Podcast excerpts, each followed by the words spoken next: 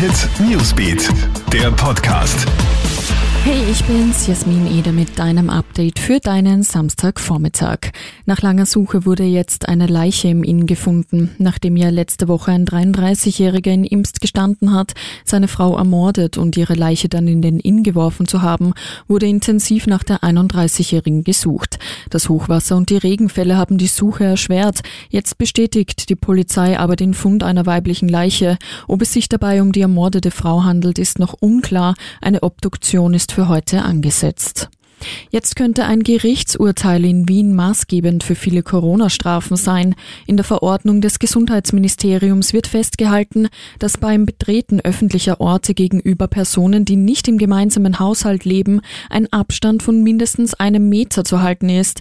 Landesweit sind tausende Menschen wegen Verstoßes gegen diese Verordnung bestraft worden. Das Wiener Landesverwaltungsgericht befand jetzt aber, dass die Abstandsregel nur beim Betreten, nicht aber beim Verweilen von öffentlichen Orten einzuhalten ist. Demnach wäre kaum noch eine Strafe aufrechtzuerhalten, wie die Presse berichtet. Bei uns in Österreich steigen die Zahlen der Neuinfizierten wieder an. Im Vergleich zur Vorwoche ist die Reproduktionszahl von 1,1 auf 1,37 angestiegen. Das bedeutet, dass ein Infizierter mehr als einen Menschen anstecken könnte.